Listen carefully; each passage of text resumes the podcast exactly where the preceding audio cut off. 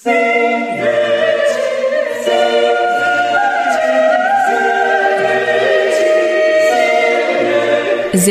der Podcast aus Liebe zur Chormusik. Hallo und herzlich willkommen zu Singet, dem Podcast aus Liebe zur Chormusik. Mein Name ist Anne Winter und ich bin heute mit Stefan Luthermann nach Münster gefahren. Hallo Stefan. Hallo Anne. Und wir treffen heute Kai Koch. Hi Kai. Hallo. Kai, ähm, ich weiß nicht, ob alle Hörer dich schon kennen. Ich stelle dich gerne nochmal vor. Du bist zurzeit Professor für Musikpädagogik ähm, in der sozialen Arbeit. So ist der Titel an der Hochschule, an der katholischen Stiftungshochschule in München. Du bist auch Autor ähm, des Handbuches Seniorenchorleitung und ähm, in diversen ähm, äh, ähm, ja, Gesellschaften bist du im Vorstand, mhm. zum Beispiel der Gesellschaft für Musikpädagogik, bekannt vor allen Dingen über die Homepage Singen im Alter. Genau. Ähm, du bist die Koryphäe, wurde mir gesagt, für Chorleitung und Chorsingen im Alter. Ähm, und wir wollen uns auch diesem Thema vor allen Dingen heute widmen. Ähm, bevor wir in das Spezialthema einsteigen, ist meine Lieblingsfrage bei jedem Gast, den wir haben. Wie bist du denn zur Chormusik gekommen? Oh, das war ganz, ganz früh. Ähm, ich bin wirklich vom ganz, ganz kleinen Kaff, äh, Fürstenberg äh, in Südniedersachsen. Und es gehörte sich so, dass jeder im Ort äh, mit fünf oder sechs musikalische Grundausbildung bei Ingrid Bielenberg genoss.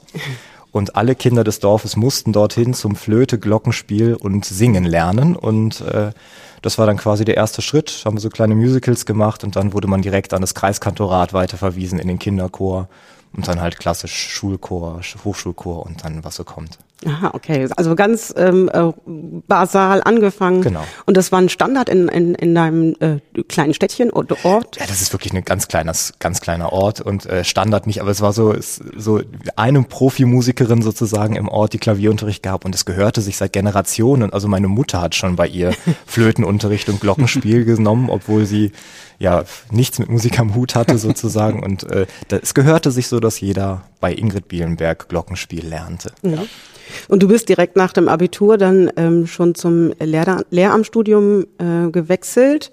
Ähm, da war das ähm, Studium, hast du gemacht, Chemie und Musik, ist das richtig? Genau. Ah. Ja, ich habe erst noch Zivi gemacht im, im Kindergarten und dann ähm, in Detmold eben Schulmusik studiert und dann ursprünglich mal ganz kurz Mathe in Paderborn, aber das war dann ein bisschen ignorant, dass dann die Mathe-Vorlesungen immer genauso lagen, dass ich keine besuchen konnte.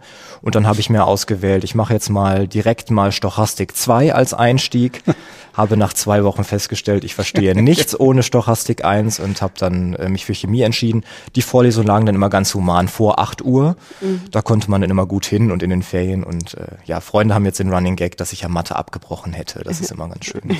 Und dann halt Schul Schulmusik und dann ja, mhm. ging es weiter. Und dann hast du sehr ähm, schnell dich qualifiziert, erst noch über die Orgel, habe ich gesehen. Ähm, vielleicht kannst du mal einmal ganz kurz das ähm, Studium oder berufsbegleitende Studium, was du in Münster gemacht hast, erklären. Genau, in Münster genau war nicht ist. berufsbereitend, genau. Ich habe, ähm, das war dann so wirre Umstände auch. Also ich bin dann zum nach dem Schulmusikstudium zum nach dem ersten Staatsexamen bin ich dann nach Detmold, äh, nach, nach Münster gekommen, weil meine Frau dort promovierte. Wir hatten den Deal, sie darf sich das, den Ort aussuchen, ich das Bundesland, so rum. Und äh, dann sind wir in Münster gelandet und ich wollte dann das Ref beginnen und da gab es verschiedene Einstiegstermine. Und äh, weil meine Frau dann jeden Tag fleißig im Labor stand und ich ein schlechtes Gewissen hatte, jetzt irgendwie für ein Dreivierteljahr zu Hause zu sein und mich nur um den Rasen zu kümmern, habe ich dann entschieden, ach, probierst du mal irgendwie noch Orgel zu studieren. Und dann habe ich da quasi den, ja, das war im Vorstudium ein Jahr und dann noch ein Jahr Master quasi gemacht, so ein 30 ECTS mhm. Master Orgel. Das war aber dann Vollzeit sozusagen und dann Referendariat angeschlossen. Ich wollte eigentlich einen Bachelor, aber hatte dann irgendwie das Glück, den Master zu dürfen. Und äh, dann Chorleitung in, in Berlin war dann berufsbegleitend. Das mhm. war dieser Weiterbildungsmaster Interpretation der Chormusik. Mhm. Ähm, aber Münster war dann tatsächlich am, an der Domorgel mit bei Thomas Schmitz eine ganz schöne Zeit nochmal. Mhm.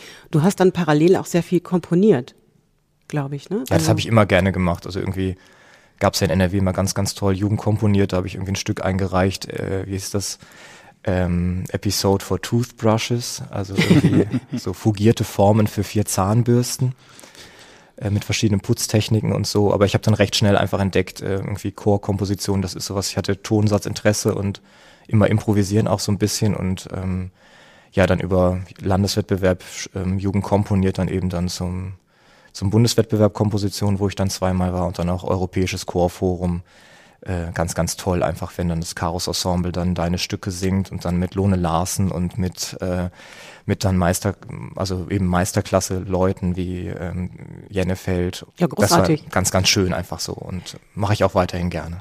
Also machst du jetzt auch noch, weil ich habe jetzt nichts gefunden, dass du jetzt irgendwie ein nee, äh, Komposition dass der erste, erste äh, Chor, Chorwerke äh, Band äh, Kai Koch äh, erscheint. Nee, äh, das, das nicht. Ähm, also ich habe jetzt gerade für, für Richard Strauss habe ich ähm, so aller Clytus Gottwald eine achtstimmige Variation, also eine achtstimmige Aussetzung von, von Die Nacht ge geschrieben.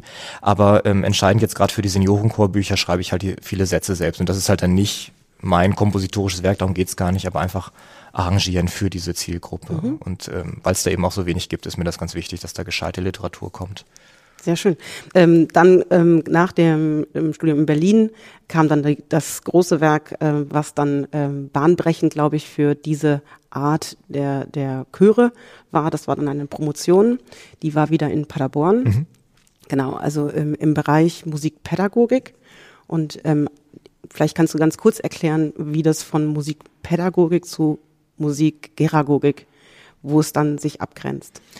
Ja, das ist, das ist ja eine begriffliche Schwierigkeit. Also wenn man das rein sprachlich anschaut, also Musikpädagogik für Kinder sozusagen, dann ist, dann passt Musikpädagogik ja nicht dort hinein. Aber wenn man Pädagogik jetzt, wie es ja dann teilweise heißt, irgendwie als Allgemeinlernen versteht, man könnte natürlich auch sagen Andragogik, also mhm. Erwachsenenlernen und dann eben Geragogik, mehr Musiklernen im Alter sozusagen.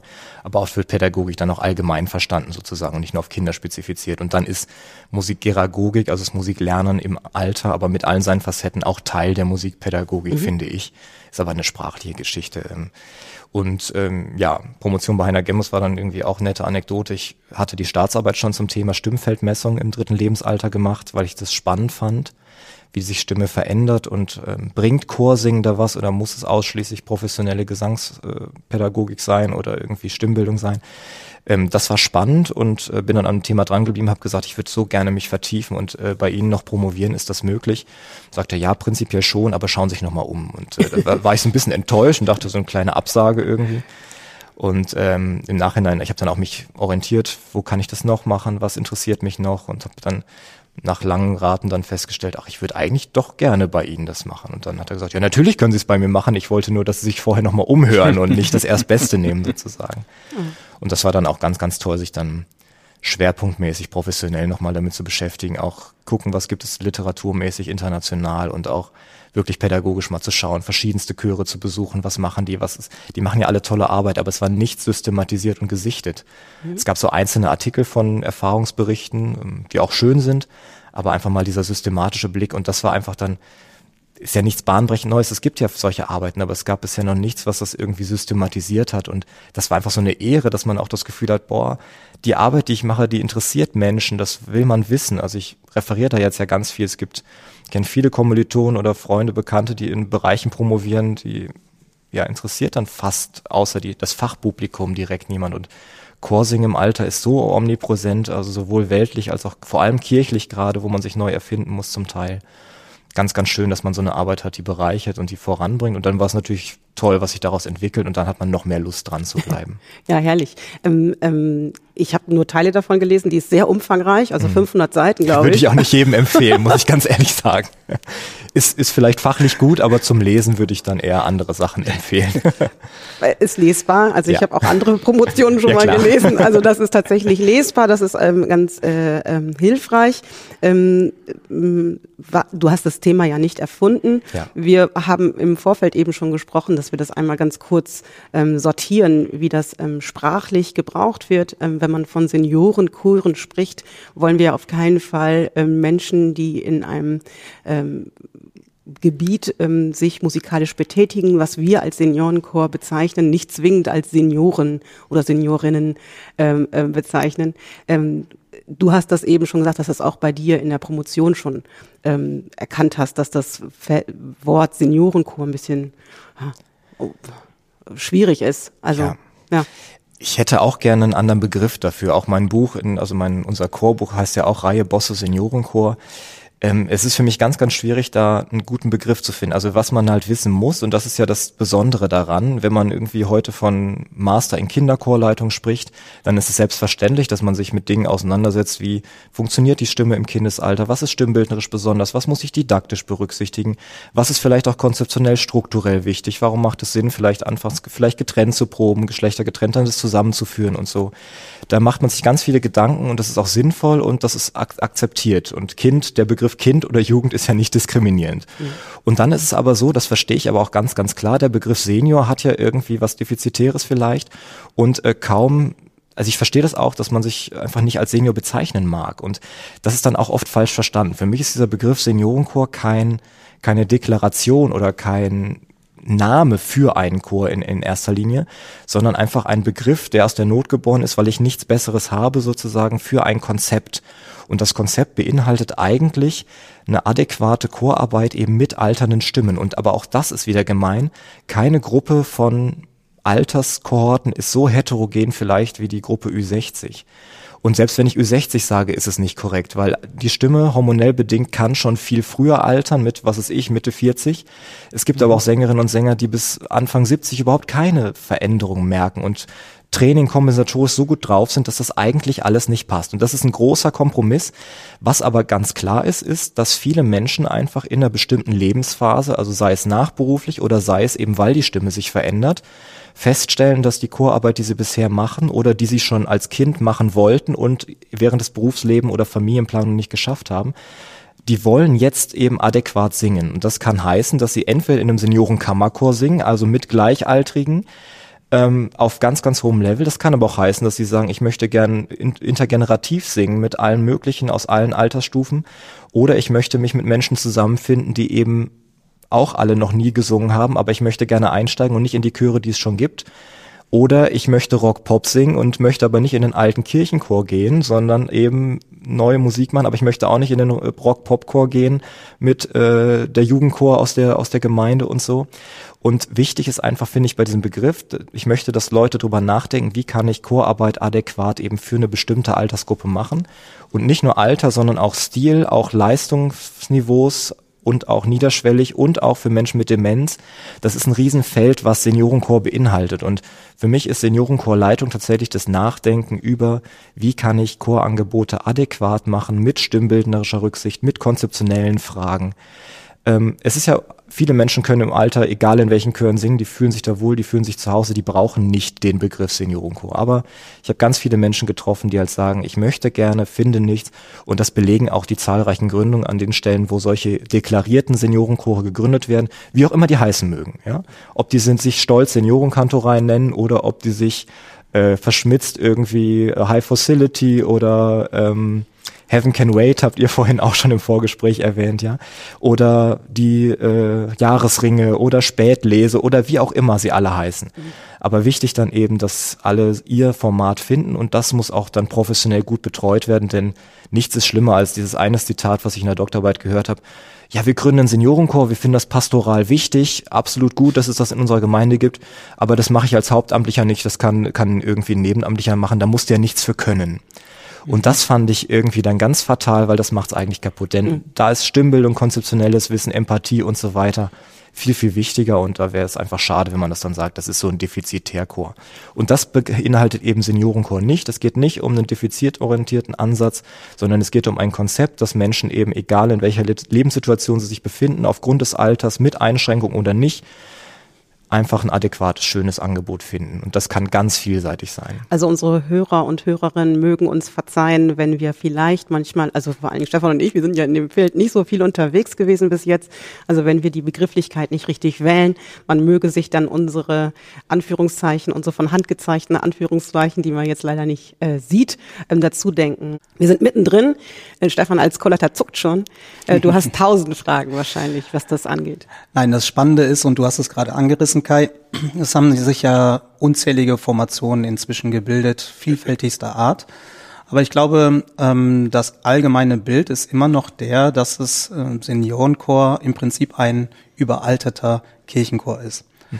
Und ähm, in deinen Veröffentlichungen habe ich gelesen, dass du auch einen anderen Begriff noch gefunden hast für Chöre, die eigentlich schon existiert haben, die zusammen gewachsen sind und vielleicht älter geworden sind und an eine, an einen Punkt angekommen sind, wo sie vielleicht nicht mehr das leisten können, was sie 20 Jahre vorher geleistet haben. Ähm, und da hast du diesen Begriff Generationenchor gefunden. Und diese Chöre, die ja auch die Chorlandschaft Deutschlands immer noch prägen, weil ja viele Kirchenchöre eigentlich äh, eben überaltert sind und das äh, ein großes Problem darstellt, ähm, die müssen ja irgendwie den Sprung schaffen, ihre Existenz zu halten, beziehungsweise ihr Aussterben zu verhindern. Wie kann dieser Sprung äh, zum, sagen wir mal, äh, definierten Seniorenchor gelingen? Tatsächlich dieser Sprung ganz selten. Mhm. Also äh, für mich ist das ganz spannend und das kann man ja auch gut verfolgen und äh, so Zitate von Moritz Puschke wie Chorsing ist wieder sexy, das zeigt es ja auch. Ich finde es ganz spannend, dass sich einerseits natürlich Chöre immer wieder auflösen. Das merkt man an vielen Stellen. Es gibt Zeitungsartikel, Chor löst sich nach 100 Jahren auf. Wir haben alles versucht, sind von dreistimmig äh, auf zweistimmig gewechselt, haben irgendwie versucht, tolle neue Literatur zu finden und wir wollen alles dafür tun. Wir sind offen für jeden, man kann bei uns hinkommen und so.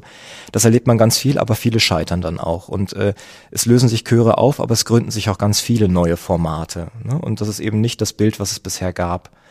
Und äh, man muss einfach wissen, finde ich, und das ist ganz häufig so. Es gibt Chöre, die sich zu einer gewissen Zeit gegründet haben. In Kirche mag das so sein, dass diese auch quasi von so einer Nachwuchsstruktur leben. Das heißt, es gibt irgendwie Kinder-Jugendchöre und man wechselt dann in die Chöre rein sozusagen. Aber gerade auf dem Land, wenn Jugendliche nicht mehr vor Ort bleiben in der Regel oder auch die Mid-Ager-Familien, ich merke das gerade auch, wie sehr mich ein zweieinhalbjähriger Sohn einspannt, was total schön ist, aber was dann eben auch dazu führt, dass man sich nicht mehr so binden kann da suche ich mir vielleicht eher ein Projekt statt eben eine bestehende Gemeinschaft, weil ich einfach das zeitlich unterbringen kann. Aber diese Chöre versuchen eben alles Mögliche und ähm, vielleicht gelingt es eben aus verschiedensten Gründen nicht. Es gibt Chöre, die da gut funktionieren. Und was dann aber auch die Besonderheit ist, und das ist zum Teil aber auch diskriminierend, viele versuchen Chöre ja über Leistung und Attraktivität über das Alter, das Durchschnittsalter zu definieren. Und das ist auch nicht natürlich so ganz richtig. Und ähm, da ist es eben dann ganz, ganz schwierig. Man kann faktisch ja einen Chor nicht verjüngen, wenn nicht jemand aus irgendwelchen Gründen auch irgendwann diesen Chor verlässt. Oder man altert halt gemeinsam, was ja auch schön ist. Gibt ja Chöre, die sind zusammen im Durchschnittsalter 30 und in 30 Jahren sind die alle im Durchschnitt 60, was ja total schön hm. ist.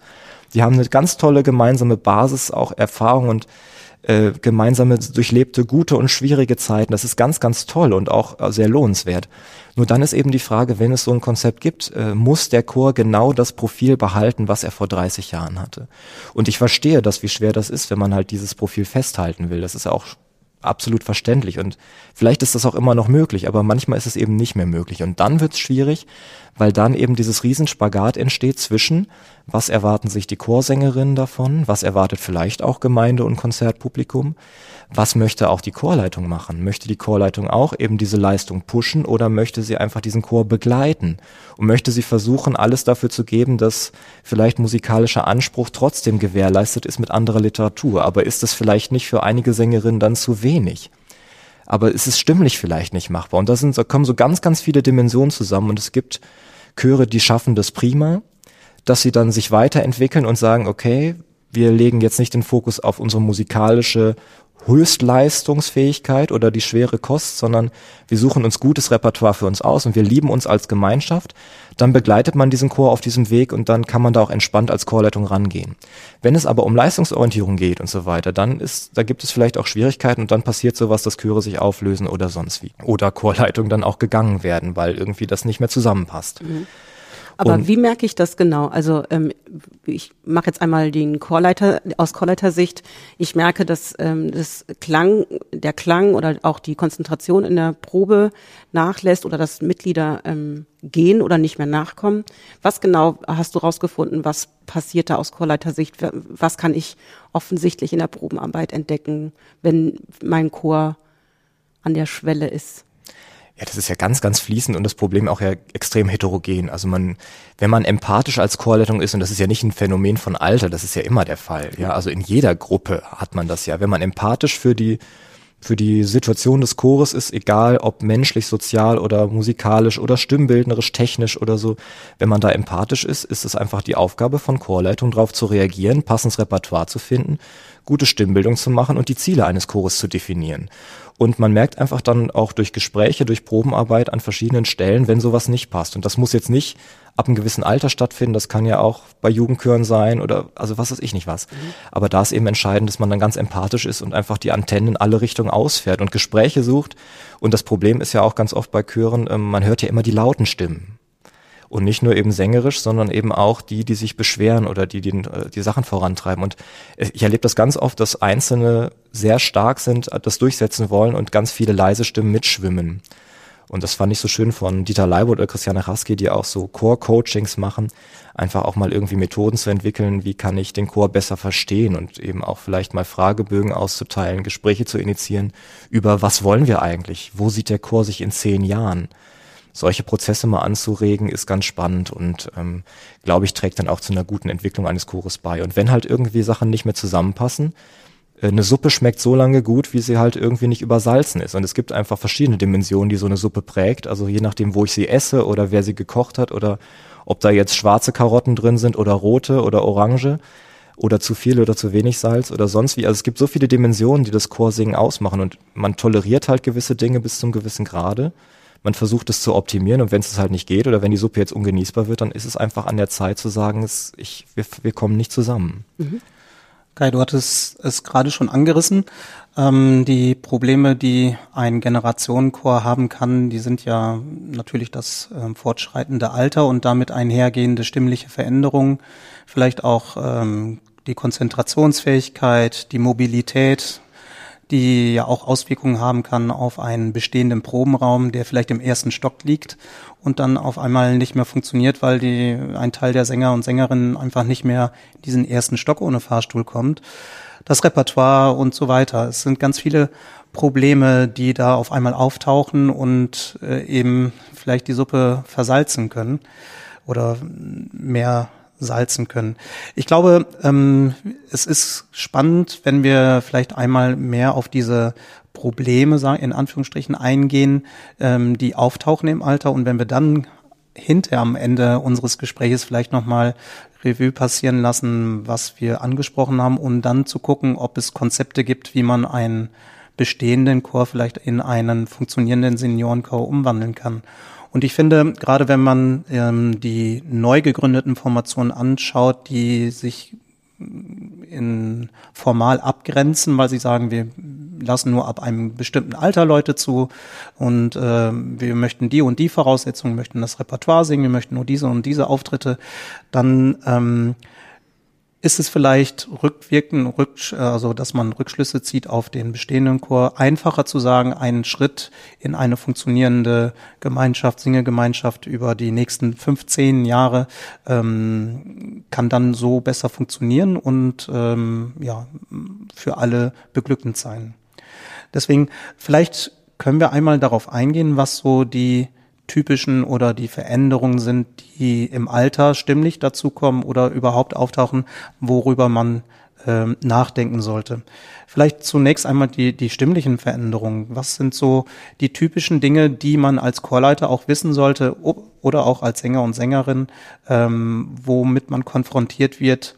Man kann das natürlich, wie du schon sagst, pauschal nicht sagen. Das ist sehr individuell, aber es treten Probleme auf. Ja. Vielleicht sollten wir das einmal ansprechen. Genau. Also wichtig, ich spreche da nicht von Problemen, sondern von Herausforderungen ja. oft, weil einfach vieles doch machbar ist und kompensatorisch machbar ist. Ähm, und ganz, ganz wichtig, mein, das möchte ich noch vorwegschreiben, weil das ganz, ganz grundlegend ist. Mein Ziel ist es nicht, Chöre in Seniorenchöre umzuwandeln. Das ist nicht das Ziel. Ich will, dass Chorleiterinnen und Chorleiter Handwerkszeug bekommen, wie sie mit alternden Stimmen und mit einer sich ändernden Lebenssituation umgehen können.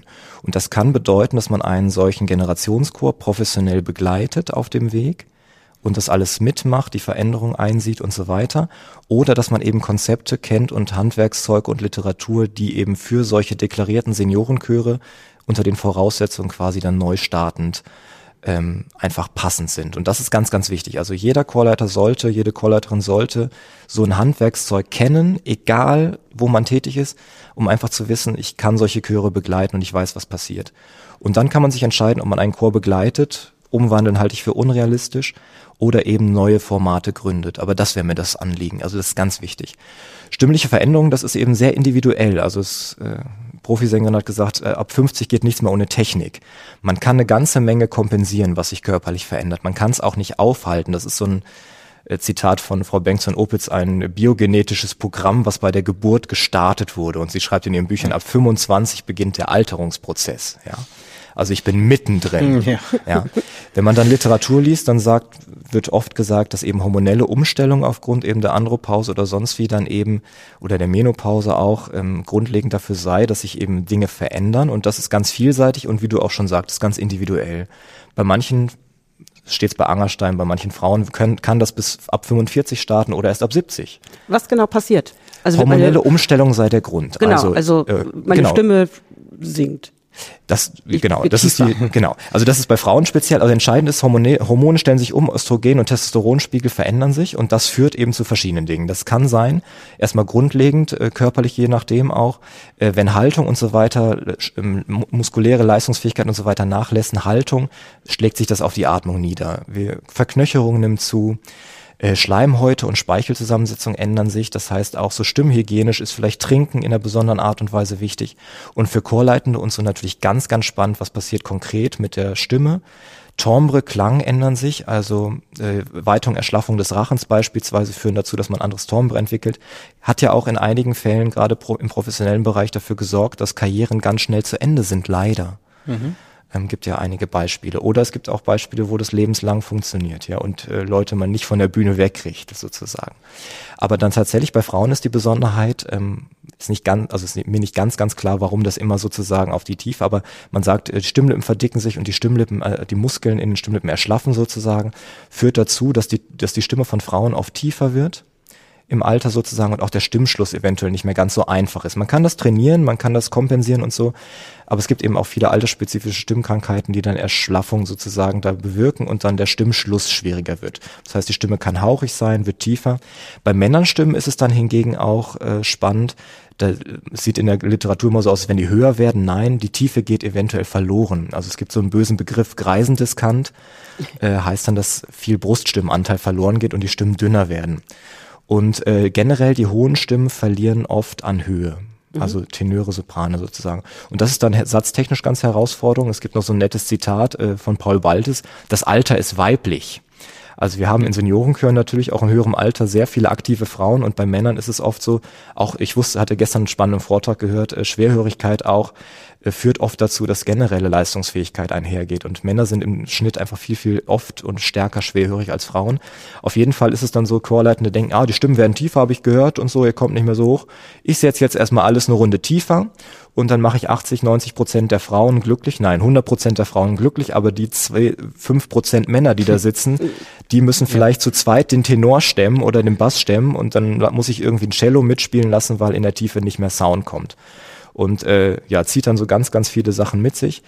Ähm, Registerwechsel ist vielleicht auch spannend, das ist im Alter erschwert. Ich hatte mal eine Dame, die gar nicht mehr wusste, dass sie äh, eine Kopfstimme hatte irgendwie und hatte das wieder für sich entdeckt. Die hat eben alles nach unten oktaviert, ganz professionell. Da mhm. war ich, also habe ich sehr beneidet, wie man das so hinkriegt, ne? wenn man feststellt, boah, das ist mir zu hoch. Jetzt runter, die wechselte in den Lagen so ohne Probleme. Ähm, aber hatte eben so Probleme mit dem Registerwechsel, dass das gar nicht mehr machbar war und hatte dann durch Stimmbildung plötzlich erkannt, boah, da ist ja wieder was und mhm. äh, war dann ganz erstaunt. Das sind so Phänomene, die auftreten. Natürlich mit körperlichen Aspekten noch einhergehend äh, oder auch Demenz ist natürlich eine Sache, die auftreten kann, was das Singen beeinflusst. Auch das schlechtere Sehen, das schlechtere Hören, gerade das Hören auch, so mit Tonkontrolle und so weiter. Auch wie, mit wie, Hörgeräten, ne? Ja, klar. Das ist ja auch ein Thema. Für viele eine Qual, eine Chorprobe zu erleben. Ne? Und aber auch Vibrato nimmt eventuell zu, sowohl in der Geschwindigkeit als auch vielleicht in der Tonhöhenschwankung und so man kennt ja diesen bösen Begriff Terzenschleuder irgendwie und gestern hat jemand gesagt, ich nenne das Nonenschleuder damit, aber das ist, äh, ja.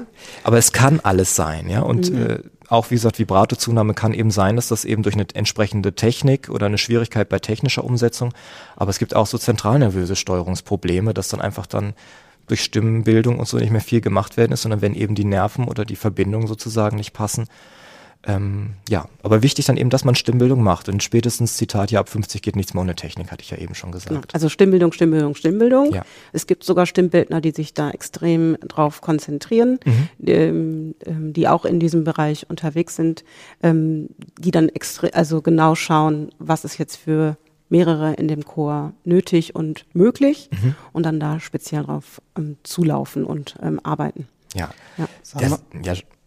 Genau, das Spannende ist da eben, ähm, es gibt ja nicht, das, ich wurde ein paar Mal eingeladen, da hieß es, ja, Sie sind doch der Zitat Seniorenchor Papst, äh, so erstmal schon komisch, ja, und ich bin ein der Erste, vielleicht der das systematisch untersucht, aber ich bin ja nicht der, so, nee. ja. Und dann war eben die Geschichte, dass es spannend war, ähm, es gibt ja nicht die Seniorenchorstimmung, also nicht, gib uns jetzt mal die fünf Übungen, dann läuft das Ganze, darum geht's ja überhaupt nicht. Ähm, man kann mit jedem Chor stimmbildnerisch einfach tolle Arbeit erzielen und wichtig ist da, glaube ich, aber trotzdem zu wissen, wie ich gerade auch gesagt habe, dass was passiert im Alter stimmspezifisch, was sind so Besonderheiten, die auftreten können, nicht müssen. Aber wenn ich eben da weiß, da sind Schwerpunkte, dann ist natürlich klar, dass ich da speziell eben stimmbildnerisch rangehe. Und wenn ich generell eine tolle Stimmbildung mache, dann tut das jedem Chor gut und dann gibt es nicht die Altersstimmprobleme oder so. Mhm. Ähm, aber wenn ich eben das genau weiß und gerade eben für die Ausbildung ist auch ganz unterschiedlich. Ne? Es gibt ja Chorleitende, die sind so professionell überhaupt, die brauchen das gar nicht vielleicht. Aber es gibt vielleicht auch junge Chorleitende oder auch ähm, aus dem Nebenamt oder aus Hobby, die das gerne machen, die sind dankbar für eben solche Ansätze, dass ich weiß, welche Übungen kann ich vielleicht mal machen für welche Probleme. Und das ist eben spannend, da gibt es tatsächlich ein paar Konzepte, aber von ganz niederschwellig, was ist ich, zehn Übungen, die man mal machen kann, kann man auch kritisch hinterfragen, aber bis hin zu ganz, ganz ausführlichen Konzepten. Also ganz, ganz toll finde ich das von der Frau Christiane Husky, die das sehr funktionell betrachtet und sehr genau weiß, was passiert mit der Altersstimme und gleichzeitig dann aber ein tolles Sammelsurium hat und auch mit entsprechenden Feedback-Methoden. Also ich finde es ja nichts als Stimmbildung, wo der Chor nicht versteht, was gewünscht ist, sondern wie kann der Chor sich selber kontrollieren, dass er es richtig macht. Ich kann mhm. ja nicht zu jedem einzelnen Sänger hingehen und äh, in den Mund entsprechend öffnen und Kiefer lockern. Also der Sänger, der braucht ja irgendwie subjektives Feedback und da hat sie ein ganz, ganz tolles Konzept geschrieben, was auch online kostenlos ist oder auch im Buch bei mir. Aber sie verbindet das zudem auch noch mit sehr viel ähm, Bewegungselementen, also das ist bei der Frau Bengtson-Opitz, das ist ein anderes Konzept, auch ganz spannend, eben Stimmbildung mit bewegungstherapeutischen oder logopädischen Ansätzen zu verbinden, was ich sehr wichtig finde. Und das macht die Christiane Raske eben auch und zudem auch noch in Kombination mit LuxVox. Mhm. Also ganz, ganz toll. Äh, ich habe das mit Ü80-Chören auch gemacht, Lux Vox, dann hat man so ein bisschen diesen jugendlichen Charme. Charakter, auch da kommt jetzt ein Junger, der hat irgendwie was von der Fortbildung mitgebracht mit so einem Schlauch. Mhm. Das finde ich ganz witzig, das machen wir mal mit. Ja, und dann ist es ganz, ganz toll, wie, wie da die Effekte sind und äh, auch Ü80. Und ähm, wichtig ist eben, also ich finde das Konzept so toll, weil es eben für professionelle Leitende ganz prima ist und der Chor eben selbstständig lernen kann. Äh, und dann gibt es eben verschiedene andere Mischformen. Also auch im Silberklang gibt es so tolle Möglichkeiten. Die hat äh, die Frau Michel Becher hat ganz, ganz toll kombiniert äh, Stimmübungen, die äh, jetzt nicht Don Don Don oder keine Ahnung was sind, sondern die mit Liedern verknüpft sind. Und sie hat so ein Liederbuch, Chorbuch gemacht, da hat sie, glaube ich, 60 Einsingübungen, die exakt dann auch immer auf die Stücke gemünzt sind. Das heißt, der Chor versteht automatisch, aha, bei diesem Text und bei dieser Übung muss ich bei dem Stück auch drauf achten. Mhm. Was ich dann auch ganz toll finde, einfach pädagogisch sozusagen der Chor soll Stimmbildung wirklich lernen und das nicht so als notwendiges Übel verstehen und dann systematisch zehn Minuten später kommen, weil das ja eh nichts bringt. Ja. Wie, falls jetzt einer schon ähm, panisch mitgeschrieben hat und zurückspulen möchte, ähm, das braucht man nicht. Das find, verlinken wir alles auf unserer Homepage gerne, oder gerne. auch, wie man so äh, schön sagt, in den Shownotes, dass man dann an die entsprechenden Stellen direkt äh, kommen kann. Also ruhig weiterhören. Ja. Kai, wenn ich Chorleiter bin und ich ähm, bin von dem Thema fasziniert und möchte nun einen Chor, Seniorenchor leiten oder gründen. Ähm, nehmen wir mal an, wir wollen alles richtig machen. Wie sähe denn die perfekte Probe oder die Planung für eine Probe mit einem Seniorenchor aus? Zum Beispiel geht es ja schon los um die Uhrzeit. Wann sollte man denn idealerweise mit einem Seniorenchor proben oder was hat sich bewährt? Mhm. Das ist, du stellst schwierige Fragen, ganz schwierige Fragen. Das Problem ist auch, ähm, es gibt ja nicht den Seniorenchor. Also es gibt ja Kammerchöre, Rock-Pop-Chöre, Experimentalchöre, Demenzchöre. Alternativchöre, also Chöre, die speziell einfach als Alternative für ein Leistungsensemble gegründet werden. Also diese Bandbreite ist so groß. Und wenn ich dir jetzt sagen würde, die ideale Probe für diesen Chor sieht so aus, dann ist das für den Seniorenkammerchor richtig und für den Demenzchor ja. vollkommen falsch. Also was man vorwegschalten muss, ist, dass ich ganz, ganz speziell in meiner Region gucke, macht ein solches altershomogenes Angebot Sinn? Welche Chorformate gibt es bei mir in der Gemeinde, in der Region? Belege ich damit irgendwie eine, einen Posten doppelt oder treffe ich auf einen Nerv der Zeit oder der Region, dass so ein Seniorenchor gut sein könnte? Dann ist es wichtig, ich muss diesen Chor profilieren. Also wen spreche ich an? Möchte ich Neueinsteiger bitten? Sollen die in der nachberuflichen Phase sein? Soll das in Kooperation mit einer alten Einrichtung sein? Dann bin ich natürlich an gewisse Zeitfenster gebunden. Ne? Dann kann ich ja, eben nicht den genau. Chor abends um 18 Uhr machen. Äh, oder ist es eben ein freier Chor, da ist 18 Uhr super, weil da eh der Seniorennachmittag ist oder so weiter, ja. Aber ich muss ganz, ganz viele Dinge analytisch anschauen und vor allem ich muss mir im Klaren sein, was will ich mit diesem Chor. Ist der für Neueinsteiger? Ist der für Experten? Ich habe ja Sängerinnen erlebt, die haben irgendwie das Weihnachtsoratorium sieben, acht, neun Mal gesungen und hatten dann Eintragungen von Dirigenten, die ich, äh, von denen ich aus Büchern gelesen habe, ja, und die waren original damit dabei. So, das ist also eine ganz, ganz wichtige Geschichte. Ich muss den Chor, ich muss analysieren die Region, ich muss den Chor profilieren und dann kann ich all diese Entscheidungen treffen. Ja. Aber heißt ähm, in, in der Realität dann auch, dass man vielleicht auch mal dann darüber nachdenken sollte, ob man nicht vormittags eine Probe Klar. macht? oder am frühen Nachmittag oder das mit, mit einem Kaffeetrinken verbindet oder einem gemeinsamen Frühstück. Ähm, ich glaube, da gibt es auch einige Konzepte. Ne? genau, das, das meine ich ja auch. Und wenn ich jetzt zum Beispiel sage, ich möchte eben einen Chor haben, ich habe, also auch für Kirchenmusiker ganz spannend, wenn ich irgendwie fünf Abende Chorprobe habe oder vier Probende Abende Chorprobe habe und ich sage, in meiner Gemeinde hätte ich gerne einen Chor, der ist für Neueinsteiger, der ist, äh, der soll einen sozialen Schwerpunkt bilden, dann ist so eine Probe am Vormittag für alle optimal, denn dann ist es erreichbar, dann fahren die öffentlichen Verkehrsmittel, dann ist es nicht dunkel, ist auch ein ganz, ganz einfaches Zitat, was immer, ja, die anderen Chöre, die sind abends zu spät, da ist es mir zu dunkel und es fahren kein Bus Bus mehr. Und äh, dann ist natürlich super und dann, ich habe auch so tolle Chöre erlebt, die proben dann halt vormittags und dann gibt's halt ein gemeinsames Essen irgendwie oder so ein Stammtisch ja. im Lokal nebenan und so. Und da ist halt dann eine andere Schwerpunktsetzung. Aber das hängt mit dem Ziel zusammen, was ich möchte.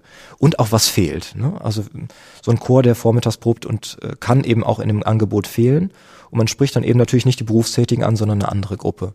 Und das ist aber auch für Chorleitung dann manchmal ganz, ganz schön, einfach einen, einen Abend dann frei zu haben und dann lieber morgens mal was zu machen. Du hast geschrieben, dass ähm, auch in der Chorprobe man vielleicht ein bisschen anders vorgehen sollte als in jüngeren Chören. Pausen sind wichtig, nicht nur um auch, sich auch sozial auszutauschen, was für viele alleinlebende ältere Menschen sehr wichtig ist und auch ein Kriterium ist für einen Chor. Ähm, und du hast es vorhin schon angesprochen, auch das Trinken ist sehr wichtig, um die Schleimhäute wieder zu befeuchten. Ähm, das heißt, vielleicht öfter, vielleicht auch kurze Pausen einzulegen. Ähm, ich glaube, das ist auch ähm, etwas, was man dringend beachten sollte in der Arbeit mit älteren Menschen. Genau, also ich, ich habe ja in der Doktorarbeit einfach viele deklarierte Seniorenchorleitende befragt, was ist, was unterscheidet denn eigentlich diesen Chor von anderen? Und ich finde niemanden besser als Chorleitende zu fragen, die, die können das professionell vergleichen.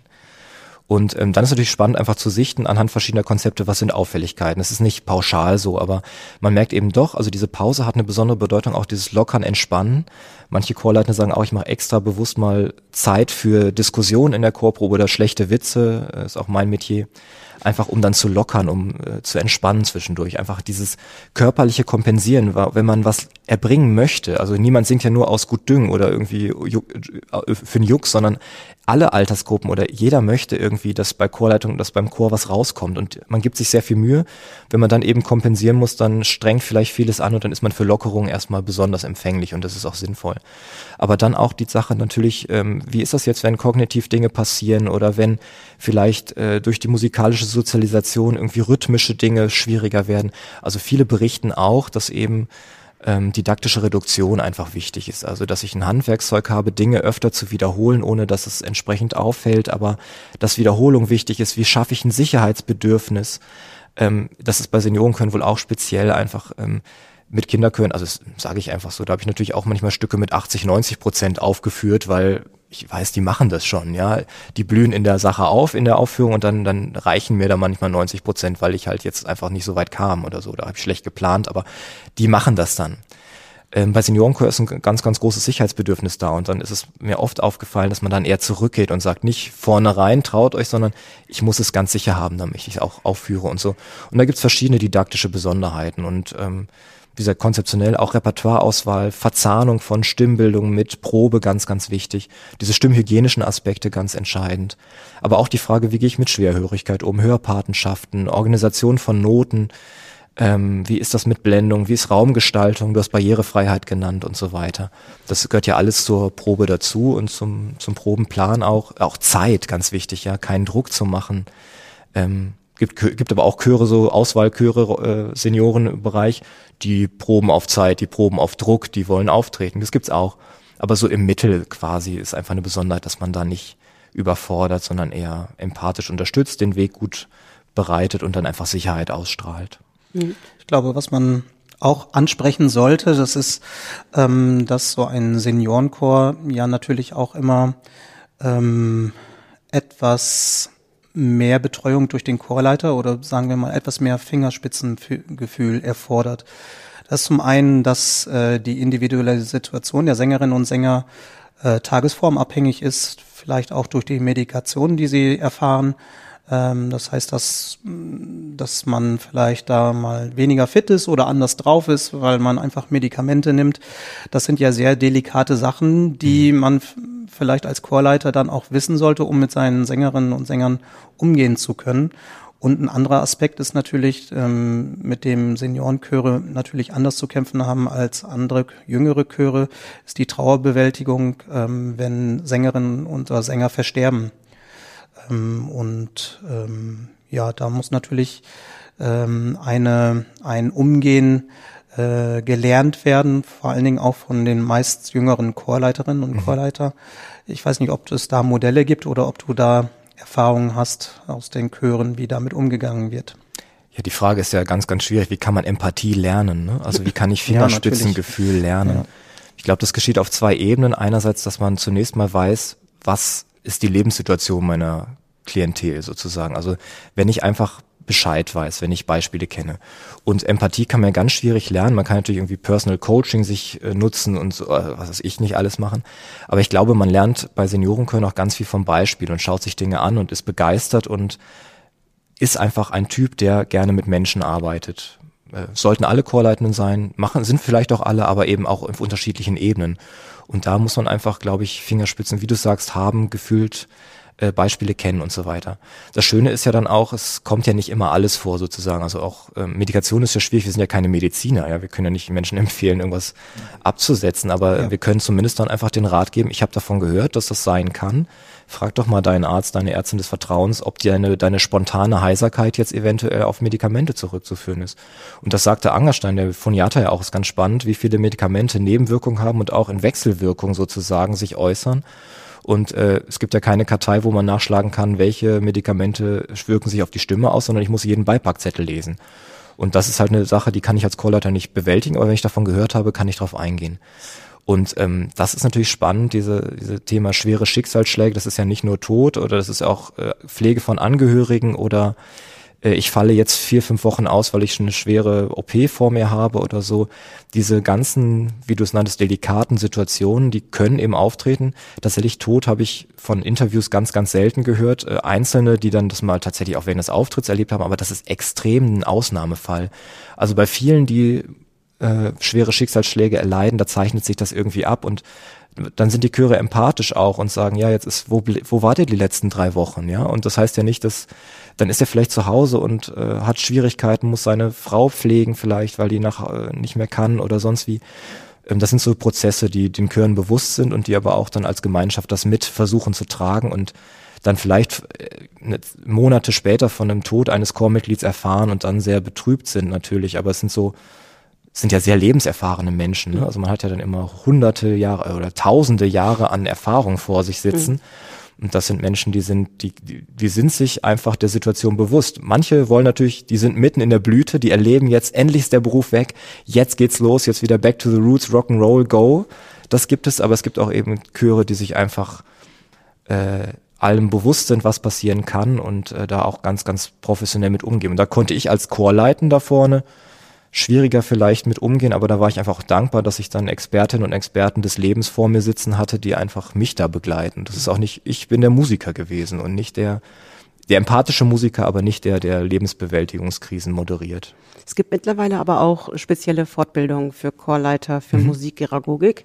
Ähm, ähm, die Bistümer bieten welche an. Kannst du da noch sagen, wo ich mich da als Chorleiter ähm, hinwenden kann? Mhm. Ähm, genau, es gibt, äh, also bei dem, das Spannende ist ja, also das äh, erlebe ich ja auch, ähm, ich war ja bei euch auch im Bistum. Genau. Sozusagen das Spannende ist ja, dass die Thematik in den Kirchen angekommen ist und ich glaube, dass äh, wenn ich das jetzt auch wieder Seniorenchorleitung nennen mag, da können sowohl Nebenamtliche von profitieren als auch Hauptamtliche, weil das sind einfach Dinge, die haben jetzt nichts mit dem reinen chorleiterischen Handwerkszeug zu tun. Dass man als Seniorenchorleitung auch perfekter Chorleiter sein muss, ist klar. Aber ähm, diese ganzen Randgebiete oder diese ganzen Besonderheiten, die kann ich lernen und verstehen, egal mit welcher Profession. Und da gibt's, da bieten die Bistümer für Hauptamtliche verschiedene Sachen an, was ich wichtig finde, weil das natürlich Multiplikatoren sind, die dann auch das Wissen an das Nebenamt weitergeben können. Auch die Chorverbände bieten auf, auf der Chorcom, auf verschiedenen Formaten Dinge an und das wäre einfach wichtig, dass das weiterhin passiert, damit das überall ankommt. Wenn ich so einen Idealwunsch hätte und euer Format ist ja auch hoffentlich etwas, was viele Menschen erreicht, ich würde mir wünschen, dass, äh, dass Hochschulen und auch Ausbildungsinstitute, auch für Nebenamtliche, das passiert einzeln auch, aber dass alle reagieren und sagen, Grundlagen einfach für adäquates Singen im Alter, Grundlagen, erstes Kennenlernen, ja, gehört eigentlich in jede Ausbildung ganz, ganz klein mit rein. Dass ich einfach mal auch, ich äh, habe auch jetzt ähm, Professor aus, aus Polen zusammen, habe ich an, musikalische Angebote für Menschen mit Behinderung gemacht. Wenn ich das selber nicht erlebt habe und gar keine Ahnung habe, dann ist das für mich eine Hemmung. Und wenn ich das mal erlebt habe und da einmal reingeschnuppert habe und festgestellt habe, ja, das ist ja kein Hexenwerk und das ist eine tolle Arbeit, dann kann ich selbst entscheiden, ob ich mich da profilieren will oder ob ich sagen möchte, ich will der Kammerchorleiter werden, der auf professioneller Ebene Rundfunkchöre dirigiert. Hat alles seinen Stellenwert, auch, auch Kirchenmusik hat den Stellenwert in der Kunst, das ist ja mal ein Spagat zwischen pastoralem Anspruch und gleichzeitig auch ähm, äh, ja, pastoralem Anspruch und auch künstlerischem Anspruch. Aber wichtig finde ich, dass alle mal da reingeschnuppert haben. Und das kann ganz wenig sein, aber einfach jeder muss da mal reingeschnuppert sein. Und dann wäre es eben wichtig, dass man sich dann, was ist ich, im Idealfall im Master mit einem Modul spezifiziert oder eben als Hauptamtlicher im Dienst schon einfach mal ein, zwei Tage diesen Themen widmet, sich weiterbildet, liest, Literatur kennenlernt. Das wäre so mein Wunsch. Mhm. Aber es ist wichtig erstmal, dass es Weiterbildungsformat, Fortbildungsformate gibt. Weiterbildung wäre zu viel. Es gab ja eine C3-Weiterbildung in Heg mit dem Schwerpunkt, ein großes Format. Das ist vielleicht zu viel. Aber entscheidend dann äh, C1, C3. Auf jeden Fall entscheidend, äh, dass es dann Fortbildungsangebote gibt. Ja. Von Arrangierwerkstätten bis hin zu Grundlagen, Stimmentwicklung, Stimmbildung und so. Und das wäre eben spannend. Oder mhm. für Kirchenmusik auch die Konzepte kennenlernt. Ne? Also wie ja. gründe ich so einen Chor? Was sind die Unterscheidungen? Mhm. Da fallen ja viele aus allen Wolken. Ach, ich dachte, das wäre einfach ein Chor mit alten Menschen. Nee, das ist es eben nicht. Ähm, du, ich, worüber ich immer gestolpert bin und ähm, keine spezielle Aussage gefunden habe, war der Tonumfang in Literatur. Mhm. Ähm, es wird Literatur dafür geschrieben. Du hast eben schon gesagt, dass du auch in deinem ähm, Chorbuch auch ähm, selber arrangiert hast für Seniorenchöre. Ähm, Gibt es da irgendwie wird es definiert? Also wie, wie hoch, wie ist der Tonumfang für Seniorenchöre? ist natürlich auch total individuell, auch vom Training ja, abhängig. Aber ne? es aber klang was, so ja, genau, an, als wenn, nee, genau. das, also als wenn man das, das, definiert. Das war ja auch für uns ganz schwierig. Also das Problem ist ja, es gibt ja, glaube ich, seit 2012, 13 gab es ja das erste Seniorenchorbuch Weitersingen. Mhm. Da hat man auch wohl spezielle Kriterien angelehnt, ähm, aber tatsächlich ähm, ja, habe ich das erfragt auch. Ich habe genau Chorleitende befragt und habe gesagt, ja, was, wir, haben, wir machen jetzt gerade auch eine große Geschichte mit meinem Kollegen zusammen. Der hat ganz viele Seniorenchorleitende angeschrieben und hat gefragt, ja, was macht ihr für Repertoire? Mhm. Welche Stücke wählt ihr aus? Warum genau die? Und der hat jetzt eine, Heiden, eine Heidenarbeit, also Gruß an Dr. Franz Josef Ratte hier in Münster, aus Münster, nach Münster. Ähm, der macht sich die Mühe und sichtet das Ganze. Und wir haben einfach für unser Chorbuch ganz, ganz scharfe Kriterien angelehnt. Also wir haben äh, zum Beispiel gesagt, Sopran eben nicht höher als, als S meinetwegen oder eben mhm. nicht tiefer als so. Die Bässe auch nicht tiefer als der Ton, maximal, aber auch nicht so hoch. Und mhm. da haben wir ganz, der Alt darf ein bisschen tiefer, aber auch nicht zu tief, denn auch, ich habe jetzt Chöre auch erlebt, die sagen dann, Seniorenchöre auch, die haben mein Buch dann auch gesungen und sagen dann, ja, das ist, jetzt haben wir aber irgendwie zwei Jahre Training hinter uns, das ist es aber jetzt gar nicht mehr das Richtige für mich, äh, mhm. äh, okay. Aber für viele passt es halt. Aber es ist, natürlich gibt's das pauschal nicht, aber es war eben so spannend, einfach bei den Arrangements. Ich hatte ganz viele Freunde, Kollegen einfach aus der Szene, Kolleginnen auch aus der Szene gefragt, ja, schreibt ihr für unser Buch, ähm, schreibt ihr irgendwie Sätze und dann waren die gleich dabei. Ja, natürlich, spannendes Thema, wichtig und so, weil es gibt ganz viele Suchen in Chorliteratur und finden nur einzelne Sätze, aber jetzt eben keine Sammlung mit gescheiten Sachen. Mhm. Und dann sagten die, ja, machen wir. Und dann habe ich zurückgeschrieben, ja, toll, freut mich, äh, Katze im Sack. Äh, jetzt kriegt ihr erstmal unsere Kriterienliste. Ne? Und da waren dann die Stimmumfänge als Vorschlag dabei, Atemphrasen berücksichtigen, Polyphonie entsprechend gestalten und so weiter und so weiter. Ja? Auch wechselnde Kantus Firmi, ganz spannend. Mhm. Ja? Wenn man jetzt zum Beispiel, also ist ja ein ganz typisches Ding, Frauenstimme wird tiefer, ähm, ich muss das irgendwie alles anpassen. Eine Sopranistin möchte nicht in den Alt wechseln, weil für sie das mehr als ein sozialer Abstieg ist. Ne? Mhm. Ähm, und vielleicht auch stimmlich nicht gewohnt ist, eine Mittelstimme zu singen, was ja auch schwierig ist dann. Und dann ist aber manchmal ganz spannend zu sagen, okay, jetzt liegt die Melodie halt im Alt, dann muss ich es halt alles anders arrangieren, aber dann hat sie ja Melodie und fühlt sich wieder wohler und so. Ähm, da muss man dann echt scharfe Kriterien formulieren. Das war mir manchmal ein bisschen peinlich nach dem Motto, mhm. jetzt haben die zugesagt, aus Solidarität, auch für vielleicht nicht das beste Honorar, was sie verdienen. Aber dann äh, kommt so eine Liste noch. Aber das war dann für viele auch spannend zu sagen, okay, so ein nettes Korsett, das probiere ich mal aus. Und tatsächlich ist halt die Rückmeldung so, das merke ich ganz, ganz deutlich, die Stücke, die wir, wir haben ja auch Stücke einfach ausgewählt, weil die gut passen, aber gerade die Stücke, die exakt nach so scharfen Kriterien gemacht worden sind, die funktionieren in der Regel besser. Natürlich der Seniorenkammerchor, der kann damit nichts anfangen und der mhm. stimmlich top trainierte Chor mit älteren Menschen, die sich niemals Seniorenchor nennen würden, die können weiter aus aller anderen Literatur singen. Aber für ein ganzes Gros der Sängerinnen und Sänger, die anfangen möchten, auch chorisch arbeiten möchten und nicht nur Tralala singen, sondern wirklich chorische Ziele verfolgen, die fühlen sich dann mit solchen speziellen Arrangements ganz wohl. Und ähm, eine, ein Aufruf an alle Arrangeure und Komponisten, ähm, doch mal sich in das Genre, vielleicht kann man den Katalog auch äh, irgendwo mal einschauen, dass man mal die Kriterien sieht, dass man also ja. wirklich auch explizit für diese ähm, äh, verschiedenen Kriterien ist ja nicht nur der Umfang, wie du eben sagtest, ähm, komponiert. Das würde ich mich auch sehr freuen, dass man so, einfach so noch wichtig. spannende Arrangements und Kompositionen da entdeckt. Ja, weil äh, tatsächlich in den letzten, also ich habe, wir haben ja dann das erste Buch gesehen vor x Jahren und dann, dann gab es jahrelang nichts so weiter und jetzt seit ganz kurzem gibt's eben dann unser Chorbuch, das ist mehr die für aktive Chöre sozusagen, auch mit, also verschiedene Besetzungen und so auch. Das ist unser Konzept und gleichzeitig gibt's seit letztem Jahr und gleichzeitig auch von der Frau Michel Becher eben dieses mhm. Silberklangbuch, äh, niederschwelliger für Sopran Altbesse, so nennt sie es mit Klavierbegleitung. Ist halt eine spezielle Richtung sozusagen und äh, das ist wichtig, das gibt's aber jetzt erst ganz kurzem und ähm, ich bin ganz glücklich, dass die Verlage das erkannt haben und sagen, ja, wir machen das, es ist uns wichtig. Denn ganz viele Chorleitende, die solche Chöre haben, schreiben ja alles selbst um. Ja. Und aber dann ist ja die Sache, können das halt alle. Und deshalb fände ich so wichtig einfach, dass Menschen, die halt die Expertise haben, sagen, okay, wir schreiben dafür. Und ganz viele Seniorenchorleiten, das war eins der wesentlichen Zitate auch in der Doktorarbeit, die sagen halt, ja, ich muss mir alles umschreiben. Mhm. Und äh, das ist ja nicht der Sinn und Zweck der Sache. Und warum sollen wir nicht voneinander profitieren, wenn alle schon tolle Sätze haben? Warum sollen wir uns nicht vernetzen? Mhm. Und auf der Homepage singimalter.de, die werdet ihr auch verlinken mit diesem Fachbegriff, den ich jetzt wieder vergessen habe. Aber Shownotes. Shownotes, ja genau. äh, da ist auch eine Rezensionsliste und ein Literaturempfehlungsverzeichnis drin, also von Chorleitenden, die Literatur empfehlen für andere Praktika, auch speziell sortiert nach Liederbuch, nach Prax musikpädagogischem Praxismaterial, also Singen in alten Einrichtungen zum Beispiel, mhm. aber auch eben speziell die Chorbücher rezensiert. Mhm. Und da gibt's, wie gesagt, fünf gibt's, äh, Silberklang, unser Buch, unser zweiten Band Silberklang Band 2 und High Facility Rock Pop im Alter. Ja. Das gibt's.